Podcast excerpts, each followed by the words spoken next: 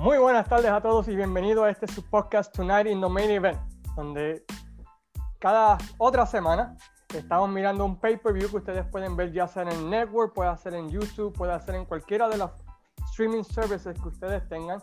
Y en esta ocasión estaremos viendo a The Granddaddy of them all. Estaremos haciendo un review de Starcade 83, la primera cartelera que se puede considerar como una supercard celebrada en 1983, bautizada como A Flare for the Gold.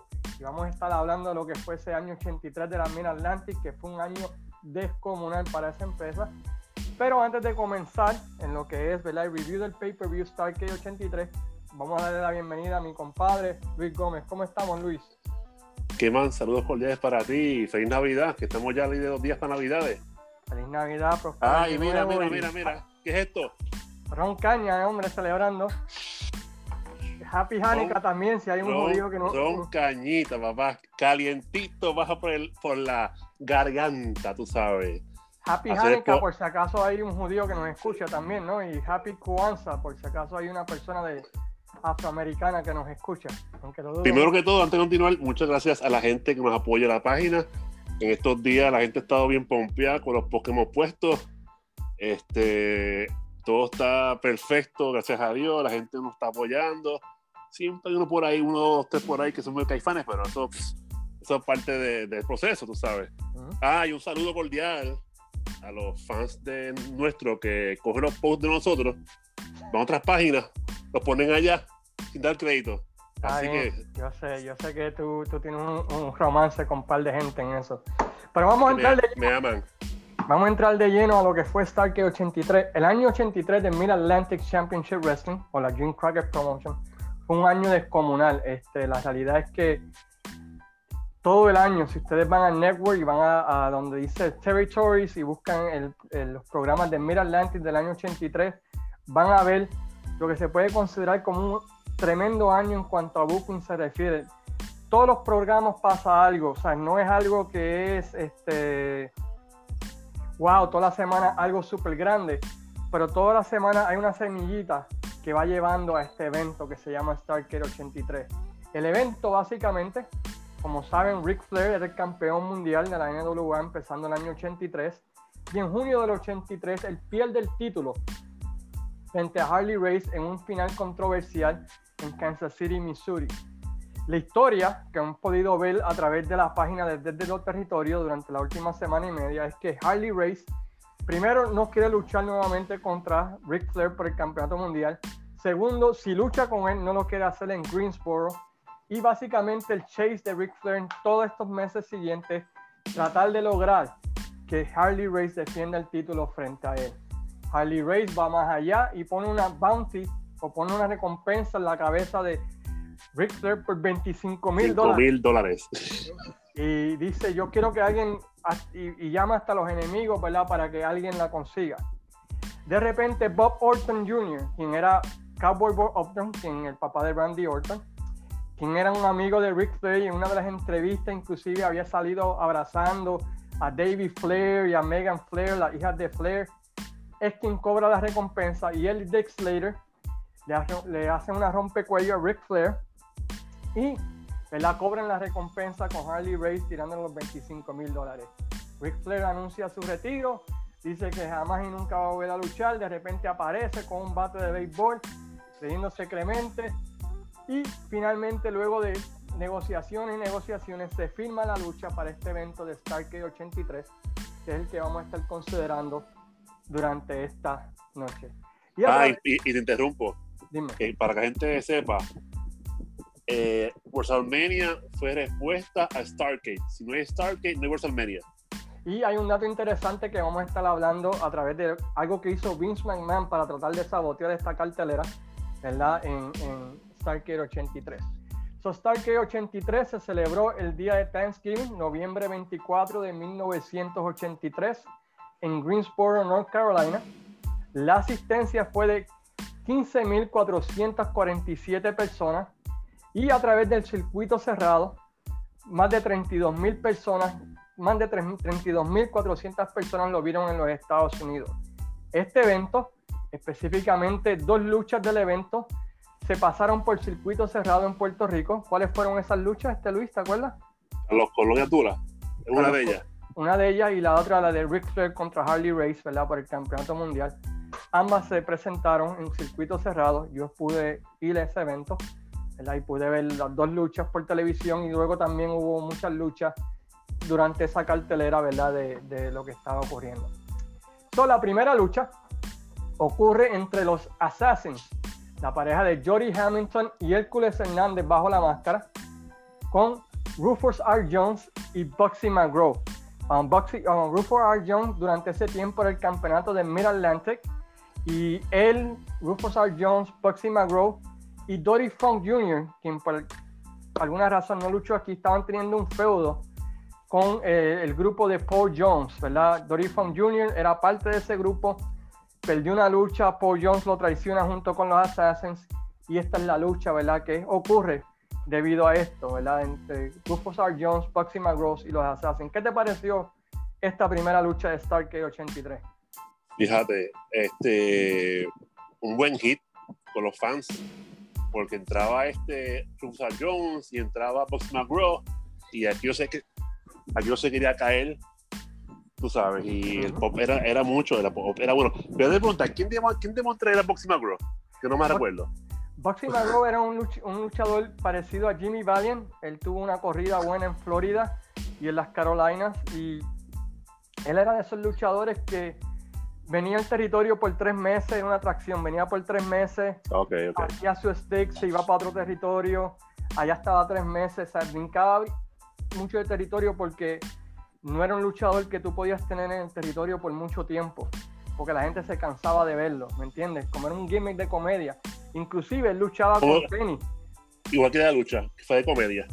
Y sí, y la lucha fue eso, fue para calentar a las personas, meterlas. Uh, pero a pesar de eso fue una buena luchita, ¿me entiendes? sí, en verdad que sí, en verdad que sí. Hizo su cometido, que era meter a la fanaticada, ¿verdad? En, en la cartelera, ponerlos cómodos, una semilla de lo que iba a ocurrir. ¿Y cuál fue el final? Fíjate, el final no lo esperaba. Yo esperaba que iban a ganar los, los técnicos, pero ganaron los, los asesinos. Los asesinos. Creo que, sí, mm. creo que por un paquete, ¿verdad? ¿Cómo se fue? Sí. Y, no, no, fue un, no, fue un paquete, fue como, no, sé, no sé cómo se llama, la, se llama como un switch and rule. Este, que coge lo, lo, lo no, él no sé el término de la llave, pero fue que le ganó un, un paquete más o menos. Le ganó una, dos y tres. Una, dos y tres. Los Assassins estaban invistos en ese tiempo en la, en la, en la promoción. So, salen de ahí como posibles contendientes al campeonato mundial en pareja, ¿verdad? Que se iba a decidir más adelante. La segunda Pero la, lucha tuvo buena, la lucha tuvo, tuvo buena, típico, típico 80 tú sabes, típico, la primera lucha. de los 80 tú sabes, donde pues la pareja técnica hace sus comedias, los assassins reaccionan y al final pues ganan con una trampita, ¿verdad? una, lucha bastante interesante para abrir el show. La segunda lucha, buena. Kevin Sullivan y Mark Lewin, quien estaban haciendo básicamente, acababan de, llevar, de llegar al territorio, ellos llegaron más o menos para finales de octubre se enfrentan a Scott McGee, que era un joven novato que estaba comenzando, y Johnny Weaver, quien era como el Isaac Rosario del territorio, ese veterano que, empezó con la compañía y un tiempo fue la estrella, y ahí estaba más o menos, ¿verdad? Pues ya retirando, ¿no? Este, y tenía el Weaver Lock, que era una dormilona, ¿verdad? Que luego, años después, le enseñó a Dusty Rhodes para batallar contra, contra Lex Luger, ¿verdad? Se enfrentan en pareja. ¿Y qué te pareció esa luchita? Bueno, más o menos allá esto. Estuvo bien, bien old school, tú sabes. Este, estuvo más o menos en lo típico de antes, que cuando entraba un face, cogía las pescosas un rato, después entraba el, el, otro, hacer el, el hacer el salve. Pero yo creo que lo que era este, este muchacho, este Weaver, ya estaba ya la última ya, ¿sabes? ya porque estaba muy, se veía muy desgastado, se veía muy desgastado y estaba lento, estaba... lento, tú sabes. Yo creo que esa fue su última lucha grande, se puede decir, que tuvo. Pero Kevin Sullivan y Mark Lewin, como eran los nuevos del territorio manejados por Gary Hart, este, tenían que ganar y derrotaron, ¿verdad? A, a, la pareja de Scott McGee y Johnny Weaver cuando Mark Lewin, quien tenía como un gimmick así medio Bruce Brody, ¿no? Medio loco, medio, este, que se le, you know, medio estúpido. Pero creo, ¿no? El tipo fue un draw increíble por mucho tiempo en Florida y en Australia y en otros países. Pero ya estaba, anyway. So, luego Tuvo de la- decente, tuvo decente la luchita, tuvo decente. Luego de la lucha, pues los rudos junto con Gary Hart sacan un tenedor y masacran completamente a Scott Maggie dejándolo tendido. Entra King con Angelo Mosca a hacer el salve y también lo cortan en el brazo, ¿verdad? Este, y también por el final, pues hace el salve y qué sé yo qué más y, y- y establece el feudo de Angelo Mosca contra Kevin Sullivan y Mark Lewin que iba a comenzar a finales del 83 a principios del 84. Se establece un feudo, ¿no? El primer feudo de Kevin Sullivan y Mark Lewin en el territorio del Mid Atlantic. Y lo que no sabían, aquí luchó con Mosca en Puerto Rico. Eh, es interesante y te iba a preguntar si tú sabías, porque la verdad que no, no, no, y no tuve chance de buscarlo por cuestión del trabajo. Pero él en una promo más adelante en el show, él dice que es latino. Has- I have Latin blood, pero no, no, no, no sabía que era latino. No sé, yo sé que él, él luchó aquí, eh, luchó aquí como para, para, mejor por esa época más o menos, no recuerdo bien exactamente, pero él, él luchó aquí. Luchó aquí y, y no ha vuelto más. y en Canadá No hizo sé, pareja, hizo no sé, pareja di- también con. No sé, según me dice, hizo algo ahí en público, no sé si es verdad eso, tú sabes, pero no ¿Qué? sé. Espérate, ahora me dejaste inte- inte- inte- integrado, ¿cómo es? ¿Qué hizo? No, no, es que, es que realmente es que no sé, un tío mío me lo dijo, pero con esta charlatán, no le Ajá. creo. Ok, está bien entonces. Lo que me dijo, tú sabes, yo, nah, no puede ser. Luego No de sé. esto, vamos a la tercera lucha. Algo que me gustó que estuvieron haciendo durante todo, todo el pay-per-view o todo el evento es que tenían a Tony Schiavone en el camerino entrevistando a, a Ric Flair y entrevistando a Harley Race, iban back, ¿sabes? Hablando y Ric Flair con su corillo de, de Steamboat, John Blood, tú sabes, su corillo y en otro lado estaba Harley Race con... con y esa me- Los briscos, los briscos de los Valentine. Ya, eso me gustó porque le daba como que cierta importancia a la lucha, ¿no? Tú sabes. Y también tenían a una mujer entrevistando, ¿verdad? A, a la fanaticada. Where you all come from? I come from South Carolina. 180 miles. Buen acento. Ya, los acentitos y eso. Ah, y los animadores, pues claro está, era este, antes que se me olvide, Bob Cabro, quien para mí es uno de los mejores, como, es como un abuelito, cuando tú lo escuchas, como si estuviese escuchando a tu abuelito hablándote de lucha libre. Y el Dean de Pro Wrestling, Golden, Gordon Soley. Golden Solid. Luego vamos a una lucha donde Golden Solid nos dice que esta lucha fue banned, prohibida en Puerto Rico y que Carlos Colón viajó a los Estados Unidos y pidió que se hiciera esa lucha y fue la lucha entre Carlos Colón contra Abdullah de Butcher. Carlos Colón con un trajecito blanco y unas botas rojas. Este, se veía bien fino el tipo, ¿verdad? Se veía de, de calidad ahí. Este Carlos Colón gastó dinero en, en la vestimenta. Este, ¿Qué ocurrió en esta lucha, este, Luis? Fíjate, una lucha que no es como aquí. O sea, ya fue como que más, un ritmo más, más pausado, pero se dio un par de cantazos. Y lo increíble, lo increíble fue, y lo que nunca pensé, Carlos Colón, creo que no sangra, ¿verdad?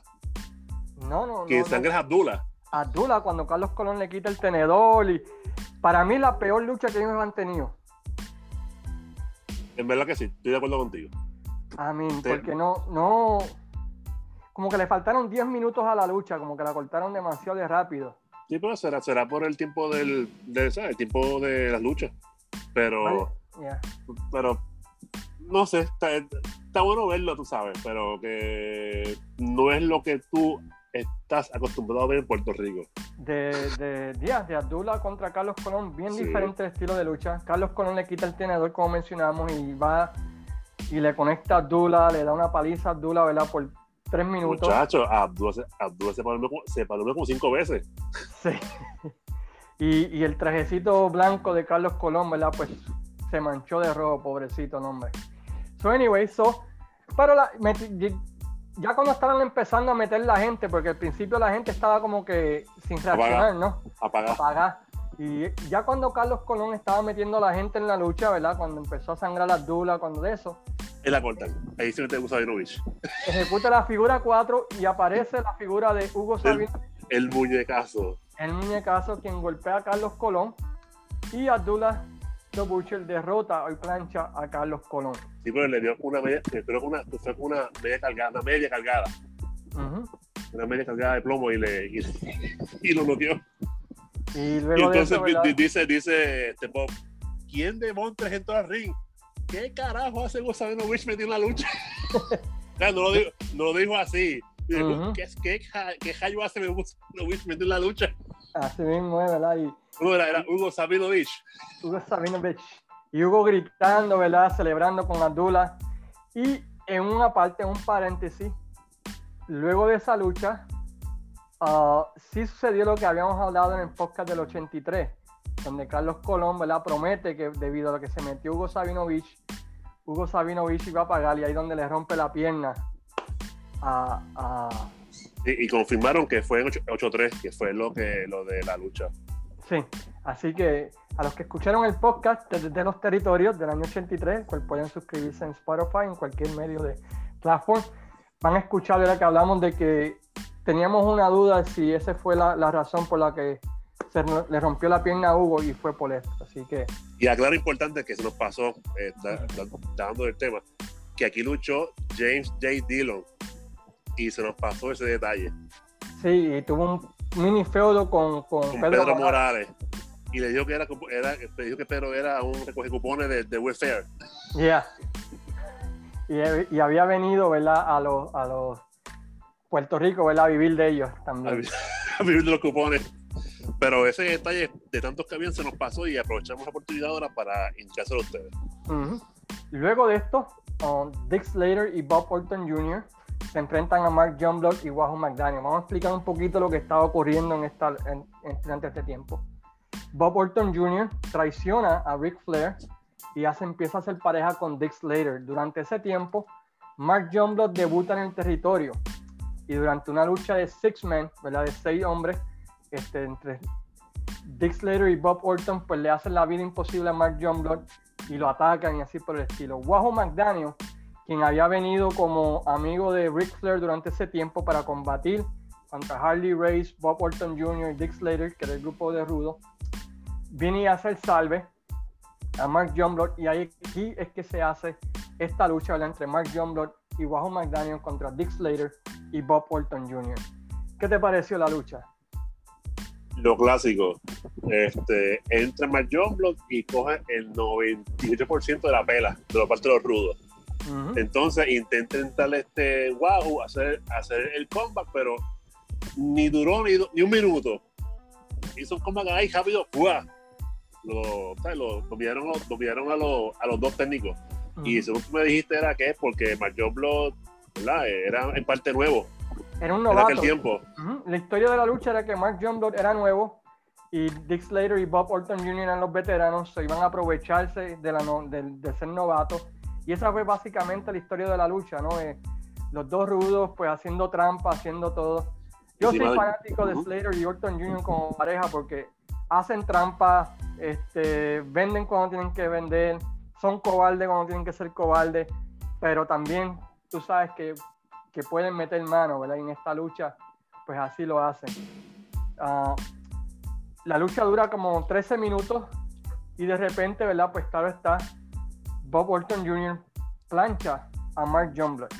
Con una super suplex que le hizo a, a Una super suplex. Y si se dan cuenta hasta ahora, todos los rudos han ganado. Y, y esto es interesante. Es una manera de que hacían antes los bookers.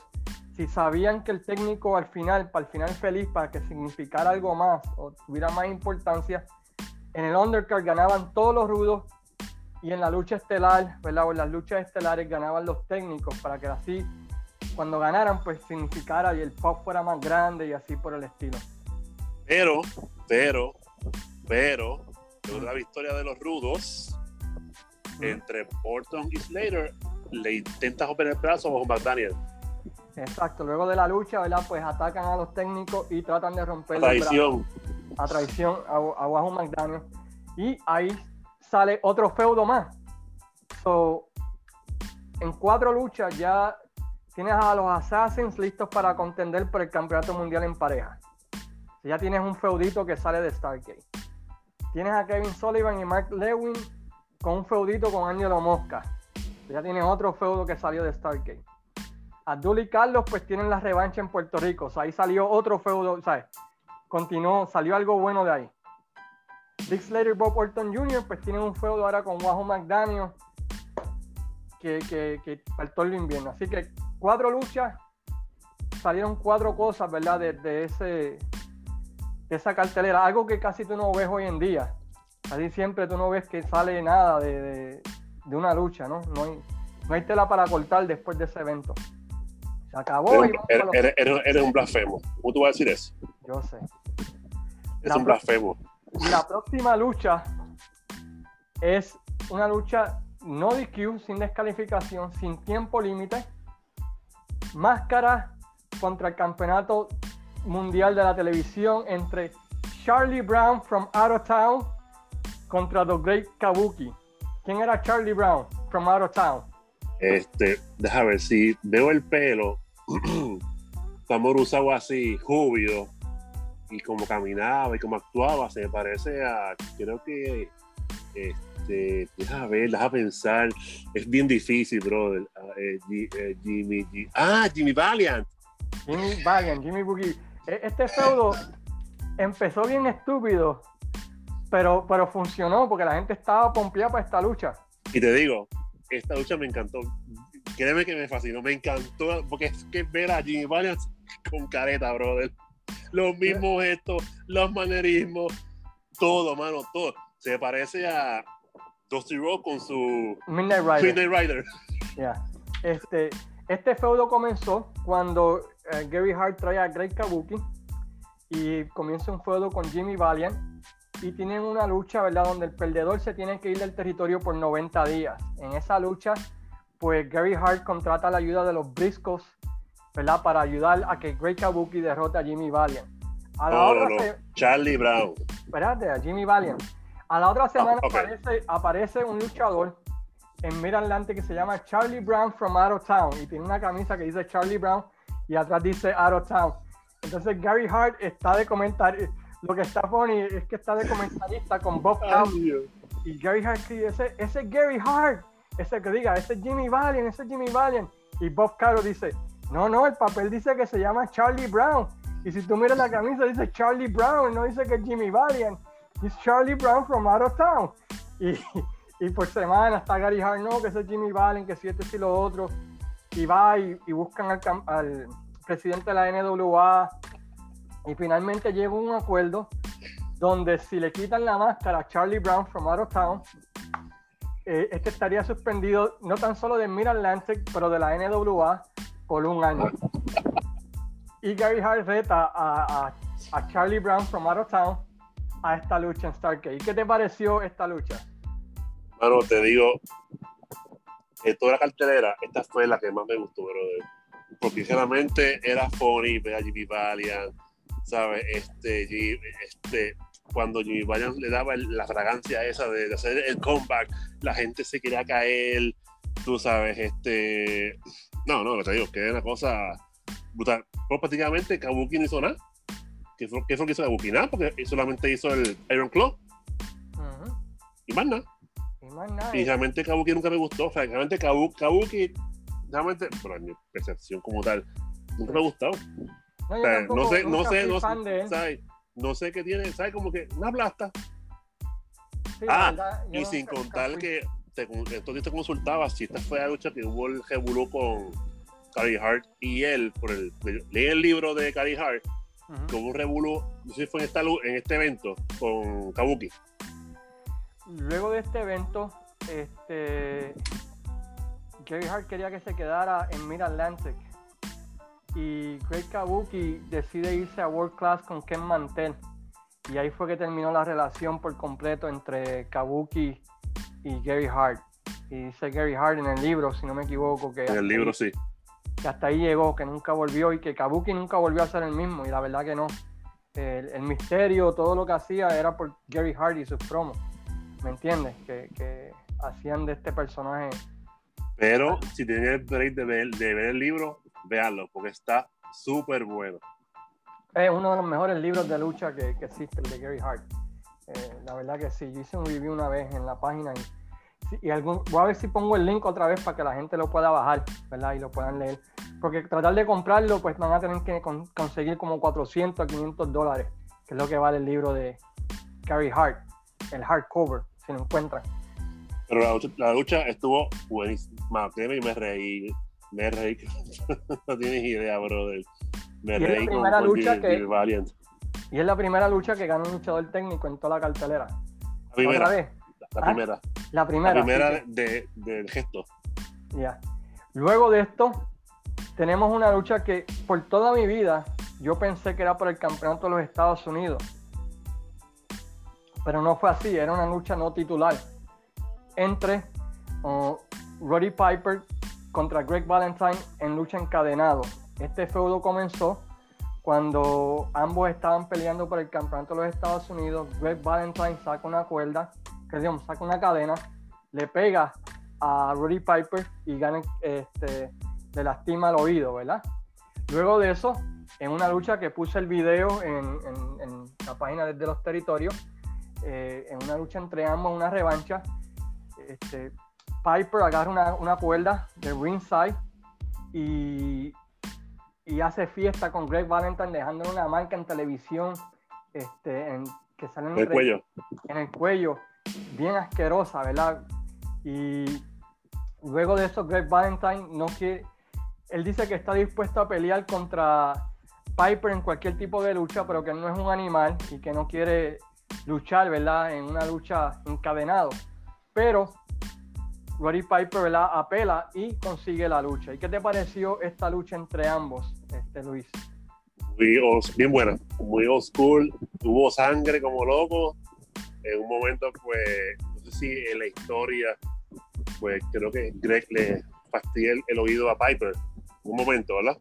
Sí, vuelve nueva, el oído que tenía ya lastimado, Por vuelve eso. con la cadena y, se lo, y lo Y lo corta. Y lo corta. y, Pero y Piper botando sangre por esa oreja. Y, y la historia de la lucha ¿verdad? era que, que estaba perdiendo el equilibrio y Piper no tenía la fuerza de mantenerse en pie. importante, mucha psicología con los fans. Sí. Mean, cada vez que tú veías que Piper ya no podía más, venía así un comeback de milagro y Greg Valentine, maldita sea que tengo que hacer para ganarle a este tipo. Y seguían, seguían hasta que finalmente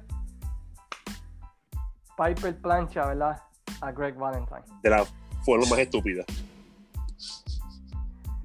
Pero, pero es, es la manera que hacían antes, tú sabes. Simplemente da- dar cadenazos ahí, pa, pa, pa, pa, pa. Un, dos, tres. Se acabó la lucha.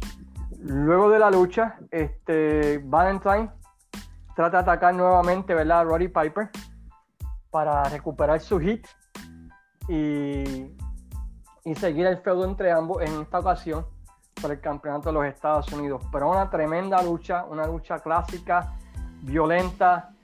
Uh, si a ustedes no les gusta ver sangre, pues no vean esta lucha, ¿verdad? Básicamente, porque desde, desde el primer campanazo hasta el final, este, lo que tú vas a ver es sangre y la gente bien metida en esta lucha, la gente estaba bien envuelta en este feudo. Y Greg Valentine, hermano, tremendo luchador, ¿sabes? En, su, en, en aquel tiempo sí. Su tiempo era tremendo, tremendo luchador. Ah, y sin antes anunciar que antes de la lucha, pues este, Dusty Rhodes Oye, pues, que. ¿Ah? ¿Cómo sigue, es? sigue, sigue. Dale, dale, dale, dale, sigue, sigue. Que durante todo el programa salieron como tres entrevistas de Dusty Rose, mano. En una tuvo hasta problemas de audio y él seguía hablando, tú sabes. Pero Dusty Rhodes predijo una victoria para Harley Race. Y obviamente, obviamente iba a estar esperando al ganador. Ya, el, el ganador de, de la lucha entre Flair contra Harley Race iba a tener que enfrentarse a Dusty Rose, ¿verdad? Que estaba vestido ahí con su suit, su tie, tú sabes, en una tenía un montón de mujeres al lado. En- el, tipo, el tipo estuvo colado por, por todo, por todo el, el- el evento. Luego de esto, vamos a lo que para mí eh, fue la mejor lucha de la noche, en mi opinión. fue la lucha por el campeonato mundial en pareja entre Ricky Steamboat y Jay John contra Jack y Jerry Briscoe. La historia de este feudo comenzó cuando Jack y Jerry Briscoe, quienes eran una pareja técnica, le piden una lucha a Ricky Steamboat y a Jay John quienes acababan de ganar los títulos nuevamente. Y en esa lucha, Jack y Jerry Briscoe traicionan a Steamboat y a John ganando los títulos mundiales en pareja.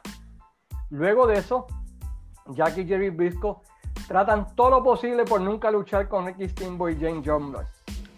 En una lucha que están teniendo por el campeonato mundial en pareja, um, Mark Block ejecuta como una suplex para atrás en, uno de los briscos y se queda con la espalda arqueada. Y uno de los briscos brinca la tercera cuerda, lastimando la costilla de Jay John Block, sacándolo por seis semanas de, del ring. Finalmente, aparece, ¿verdad? Este, Jay John Block de vuelta y Ricky Steamboat y Jay John Block pues, van pidiendo una lucha por los títulos mundiales en pareja. Y cada vez que van a tenerla, los Briscoes aparecen con un contrato. No es que ese día tenemos que luchar en Portland. En tal lado, en, tal lado. En tal lado, no podemos ese día. Kansas City, Kansas City, Missouri. Hasta que finalmente, ¿verdad? Pues dicen, no, en Starkey 83 tampoco vamos a estar. Vamos a estar en Kansas City defendiendo los títulos mundiales en pareja. Y aparece Jim Crockett, ¿verdad? Con un telegrama, un telegrama. Ese video lo pueden ver ahí en Desde los Territorios. Diciéndoles que le había comprado el contrato de la lucha y que tenían que enfrentarse a Ricky Steamboat y a Jake John Block ¿verdad? durante el evento. Y tú ves a Jack y Jerry Briscoe enojados y que iban a lastimar a Steamboat ¿verdad? Por, por tener que luchar contra ellos. ¿Qué te pareció a ti la lucha?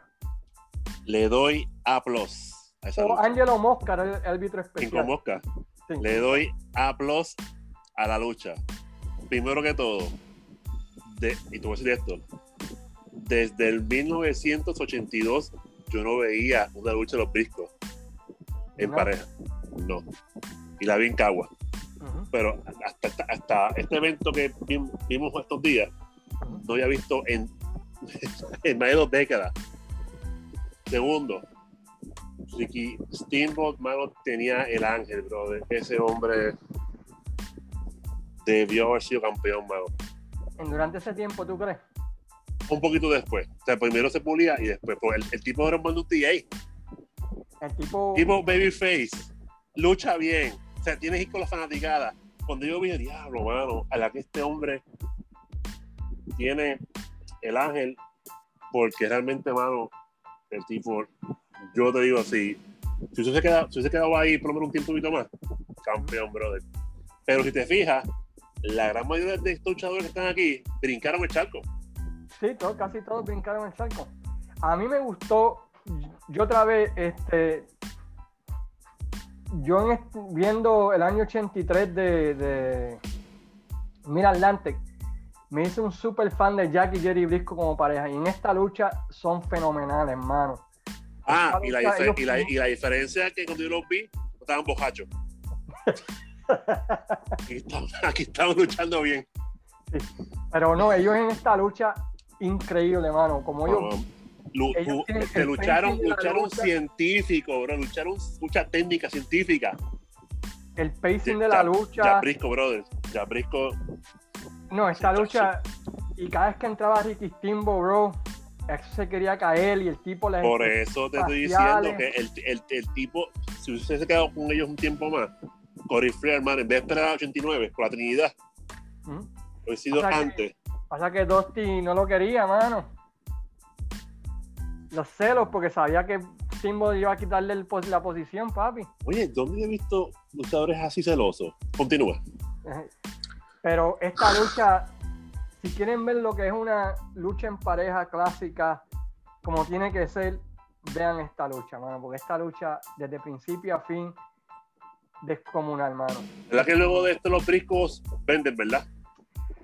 Sí, eh, vamos a ver, vamos primero al final y luego vamos a ver después de los briscos. ¿Qué ocurrió al pues. final? ¿Quién tú crees que va a ganar?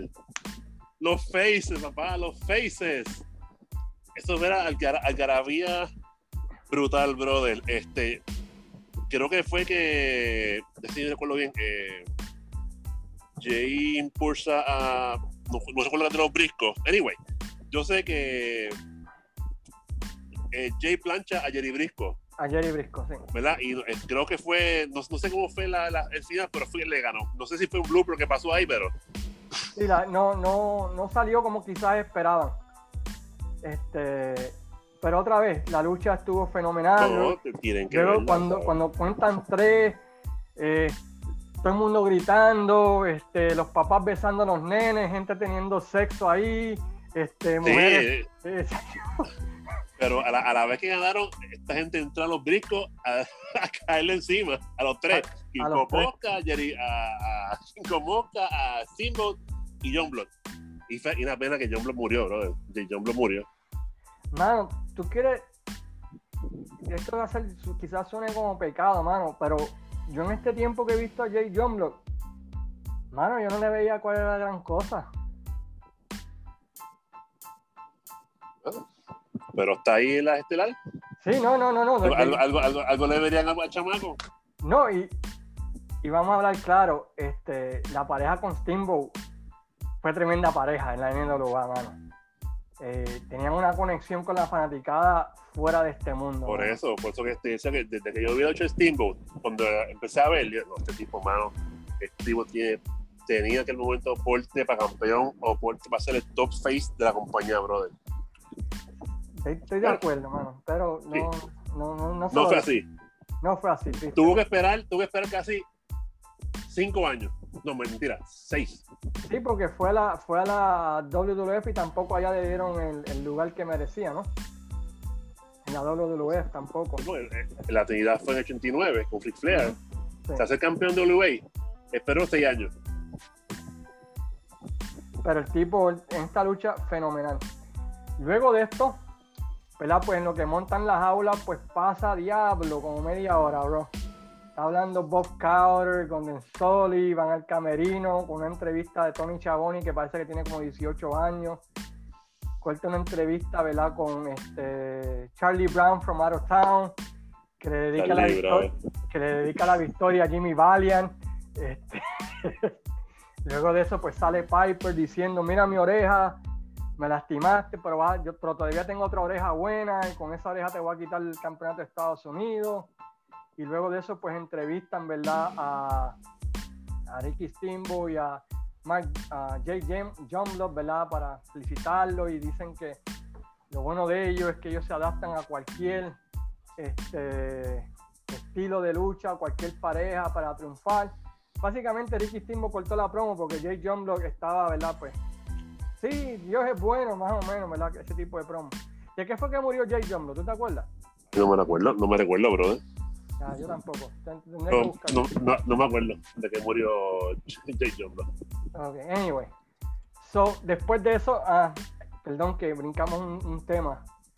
Después de eso, sí, este, los briscos brincan, venden este, el territorio de Georgia y brincan a la WWF, donde tienen una corrida, donde luchan por el campeonato mundial en pareja, hasta que llega una nevada y Jack Briscoe dice, ¿sabes qué?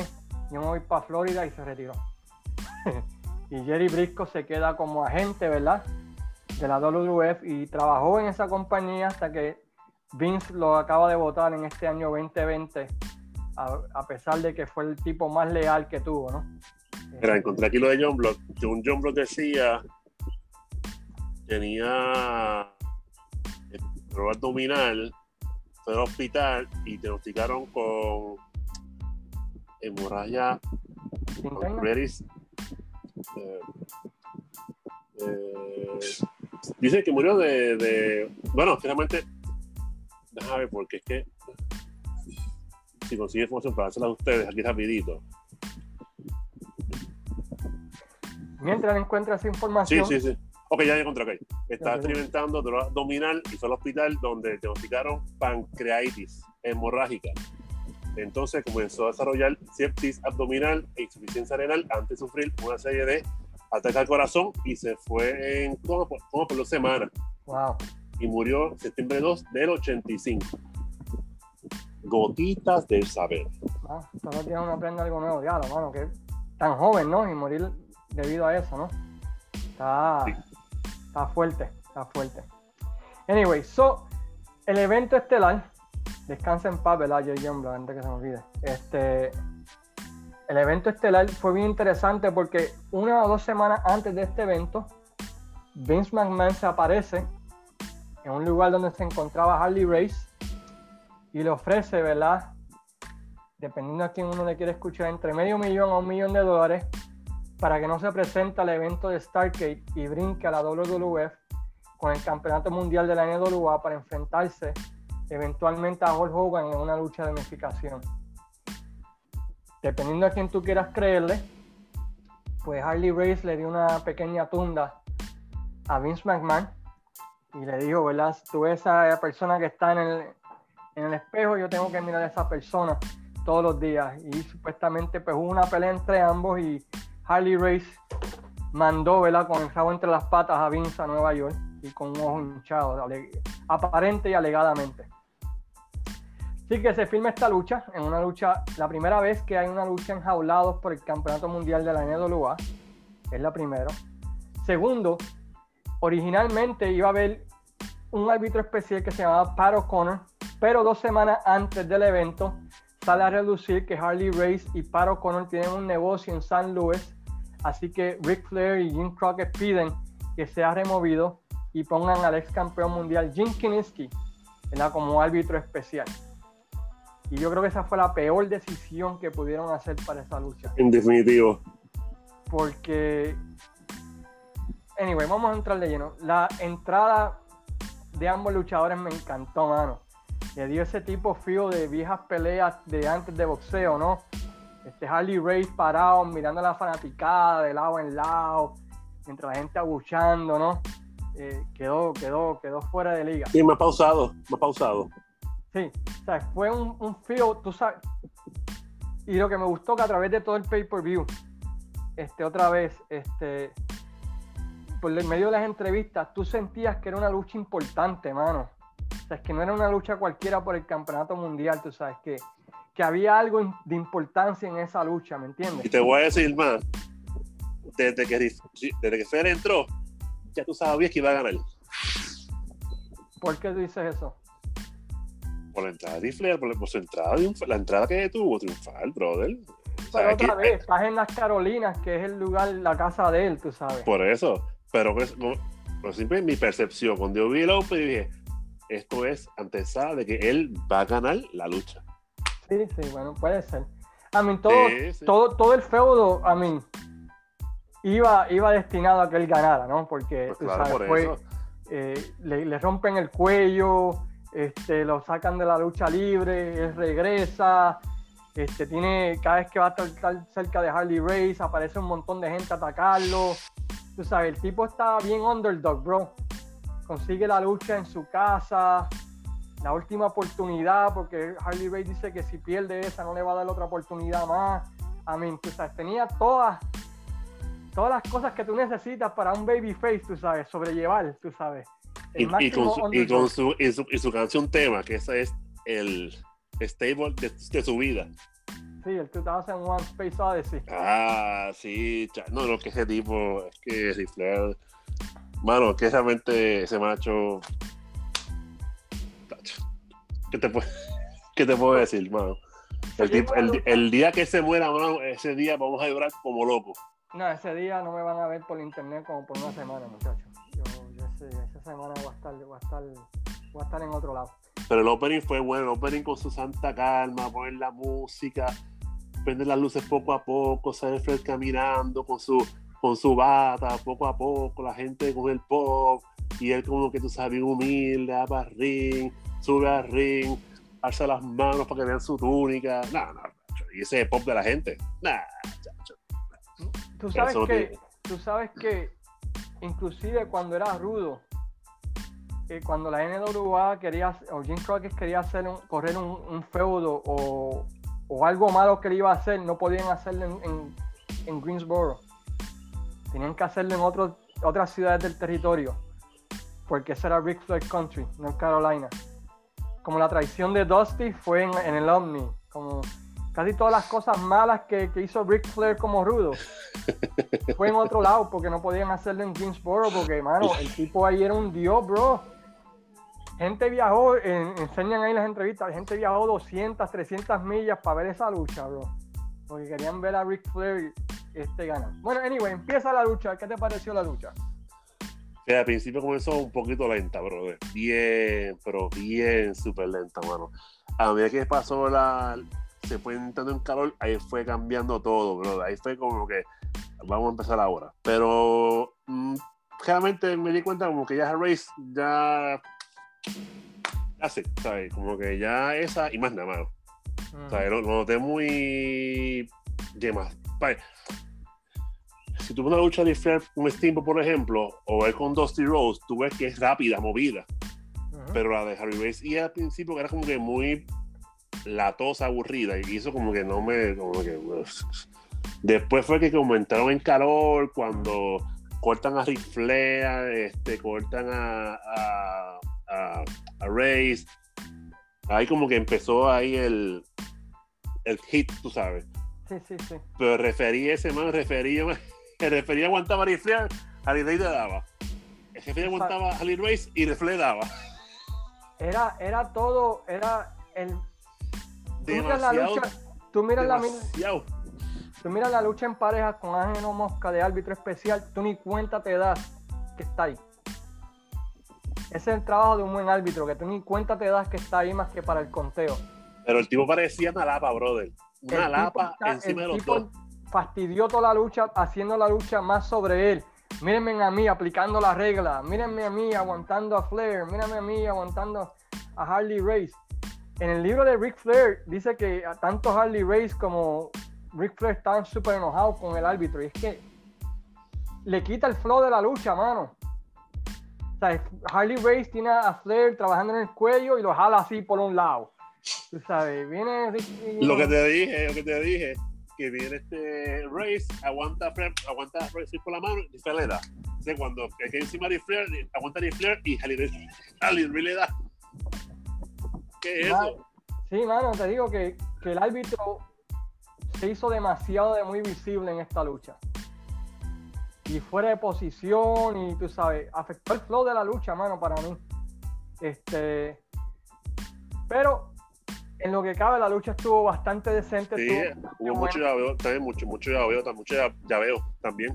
La, historia de la lucha, pues era, ¿verdad? Pues este, Harley Race trabajando el cuello de Ric Flair, tratando de lastimarlo. Y Ric Flair tratando de, buscar ¿verdad? lo que era su finisher, que era la figura 4. Pero al final, ¿qué es lo que sucede? Yo creo que al final fue que Flair le cayó, que, Flair eh, estaba, no sé si estaba en la tercera cuerda o en la cuerda, que plancha a Race y estaba jefe en el medio y tropezaron, ¿verdad? Sí, eh, Harley Race le da un golpe al árbitro, el árbitro se queda en cuatro Rick Flair viene a hacer comeback, se trepa en la tercera cuerda, no iba a hacer un flying body press, pero el árbitro estaba metido ahí. en el piso. So, el flying, flying, body press se convirtió en flying leg press porque le dio más que con las piernas. Este, y con eso le ganó 1, 2 y 3. Con 1, 2 y 3. En serio, ya. Yo esperaba un paquetito o la figura 4, o sea, para crear este más, ¿sabes? Más de esto, más como que, wow. Pero casi como yo creo, yo creo que si, si fuera posible, ellos hubiesen hecho el kick out ahí y hubiesen ido por otro final, porque el árbitro le jodió el final, mano. No, sabes, realmente tienen que ver la lucha y cuando vean van a entender lo que estamos hablando, porque realmente para hacer un mini event Starcade, ¿sabes? Como que no sé. Pero nuevamente, ¿verdad? Pues la gente gritando, los nenes en el aire, otra vez la, gente teniendo sexo, los abuelos besando a los nietos. Los nietos, las esposas a los esposos, los hermanos están abrazando, confeti, las bombitas, los fuegos artificiales. Entran los luchadores, cargan a Flair, este, Flair le da abrazo a todo el mundo ensangrentado, le dañó camisas a medio mundo en, la celebración. Pero si hubo un, final feliz, fue Puede ser. Puede ser. Seis meses de, de Chase culminando, ¿verdad? En lo que fue ese final. Así que en ese sentido, eh, el evento fue un exitazo, mano, porque todo el mundo se fue contento. Todas las luchas que tenían que ganar los técnicos. Charlie Brown ganó, ganó Piper, ganó Jay John y Ricky Stimbo y ganó el más importante. ahí no, el booking no fue con el Dusty Finish ni nada. Finales limpios y, y en ese sentido, para mí fue un super éxito este pay-per-view. ¿Qué te pareció a ti el pay-per-view? Fíjate, yo le puedo dar como que tú quieres un, B más o a menos. Yo le doy A. Por eso. Y te, voy B más o a menos. Una A, yo le doy una A al evento. Porque, otra vez, yo miro las cosas no tanto por la calidad de lucha. Para mí casi siempre la calidad de lucha sí es bueno, pero mi mayor importancia siempre ha sido el, la historia. La historia y qué sale de ese evento. Y en cuanto a la historia, yo invertí seis meses en estas historias. Salí contento porque finalmente el bueno ganó el final, ¿me entiendes? Ganó Flair, que es lo que yo quería. Piper cobró venganza. Timbo y Jay John Block recuperaron los títulos que les robaron. Eh, Charlie Brown o Jimmy Valiant le, sacó una de la manga a Gary Hart. O sea, esos, seis meses invertidos no me hicieron perder el tiempo. Y segundo, que de aquí salieron como seis, seis otros feudos, como consideramos. O sea, tenía a los Assassins contra Jay John y Ricky Steamboat, tenías a Bob Orton contra Wahoo McDaniel, tenías a Bob Orton y a, y a Dick Slater contra Ricky Steamboat, o sea, que había tela para cortar después de ese evento. Usualmente ahora cuando yo veo un pay-per-view, sale del pay-per-view y la pregunta es, ¿y qué van a hacer ahora? ¿Me entiendes? Como ahora mismo el último pay-per-view de WWF. Se acabó, yo dije, ¿y ahora con quién va a pelear Drew? ¿con quién va a pelear esta gente? O sea, como que no hay... Continuidad. continuidad es una, esa es la palabra. Y segundo, otra vez, no hay ese payoff al tiempo que yo invertí en, seguir las historias semana tras semana. Yo un fan de Mid Atlantic, si empiezo a ver el 83 y al final digo, contra, valió la pena seguir todos los programas porque al final recibí lo que yo quería, ¿me entiendes? Sí, pues recuerda, estamos hablando de décadas diferentes, década del 80 y década del 2020, que realmente jamás se la vida se comparar. Oh, no, de acuerdo, pero tú sabes, por eso le doy una A, porque lo veo en cuanto a historia, tuvo el payoff que yo quería. Convenciste, debe 5A. Y tenía la continuidad para después de eso, ¿me entiendes? O sea, tú veías el show y decías, pues yo tengo que ver el show de la semana que viene a ver qué es lo que pasa ahora, porque ya, ¿qué va a hacer Mosca contra Kevin Sullivan y Leon? ¿Sabes? ¿Qué va a hacer Piper ahora con Valentine? ¿Cómo se va a desquitar Valentine? ¿Cómo se va a desquitar los briscos? ¿Me entiendes? De lo que pasó ahí. O había, tela para cortar ahí, ¿me entiendes? Sí, sí, sí. Inclusive en un momento de un momento de Flair aparece Dusty Rhodes. Exacto. Y, le dice a Flair, Daddy, I will come for your title. eh, y dice Rifler que, que por un momento se va a preocupar y a disfrutar de la victoria. Que salió, ahí salió, tú te quedaste con la gana, ya, ahora viene, ahora viene Flair contra Rose, tú sabes. Contra Rose. Que tardó medio, que tardó medio signo en ocurrir, ¿verdad? Pero este pero que tenía algo que saliendo del evento. Y no sé, para mí en ese sentido fue, fue un súper éxito. Y que abrió las puertas hasta el 84, abrió las puertas a, a WrestleMania. Creo ah, y fue, el pay-per-view que salió Carlos Colón. También, ya. El primero de Carlos Colón. Inclusive esa lucha tenía, te, dejó continuidad, diálogo, cómo Carlos Colón se va a desquitar ahora de Hugo, cómo se va a desquitar de esta derrota. Entonces, que inclusive ayudó a Puerto Rico, ¿me entiendes? Claro. Eh, y, eso, y eso es algo que para mí ya no, se ve mucho, mano, en mi opinión, no sé. So, anyway, so, lo que vamos a hacer, y, y esta está una noticia para Luis, ¿verdad? Porque no, no, había comunicado con él es que por cuestión de tiempo de trabajo este podcast de hacer review de cartelera lo vamos a hacer cada dos semanas. Para así, ¿verdad? Poder tener tiempo para hacer el podcast de WWC y también hacer el podcast de, de los pay-per-view. Así que en dos semanas regresamos con un pay-per-view. ¿verdad? Un review de un pay-per-view. Pero la semana que viene, pues no vamos a tener. ¿Qué te parece eso, Luis? ¿Suena más, más lógico, más práctico? Esta sí, claro. Un momento lo comenté, un momento lo comenté una vez, creo. Te he comentado eso mismo también. O sea, como un tipo de descansito para no quemarnos. Sí. pues anyway, muchas gracias a todos, ¿verdad? Por, por votar en la página cuál es el pay-per-view que querían. La verdad que viendo este Starkey 83, la, la, realidad que me gustó mucho y, y poder ver el 83 de Mid Atlantic, que si están aburridos de la WWF, vayan al network y busquen Regional Territories Mid Atlantic y miren el año 83. Les va a gustar. Otra vez, no todas las semanas ocurre algo, pero se plantan semillas cada semana que culminan este evento de Stargate. Y al final van a decir, contra, valió la pena invertir mi tiempo en esto. Palabras finales, Luis. Bueno, le doy ya al evento. Muy bueno el evento. Este, cuando, cuando vi Charlie Brown eso fue el, hit para mí en la noche. Y como te dije al principio, a los briscos desde el 82 no los veía luchar en pareja. Mano, qué pareja, mano? Qué pareja, mano. La, única diferencia es como, ahorita dije, como el, truco lucharon en 82 estaban bojachos. En esta ocasión estaban luchando, este, estaban ahí, normales. esa lucha, si hay una lucha que tienen que ver es esa, mano. En mi opinión, esa en pareja. Sí, Brisco es un tipo científico, bro, del tipo. No, mano, es que Brisco, de verdad, brother. No está, fuera de liga. No, no, ese hombre, en verdad, mano, luchando científico, técnico. Y, y, y Jerry tampoco se queda atrás, mano. El tipo tiene, sabe cuándo hacer las cosas, el pacing, cuándo meterse, cuándo salir. A mí no, el tipo gente Tremendos luchadores, hermano. Tremendos luchadores, hermano. Pero antes de preguntar, este, de la pareja, ¿fue su último año luchando juntos, verdad?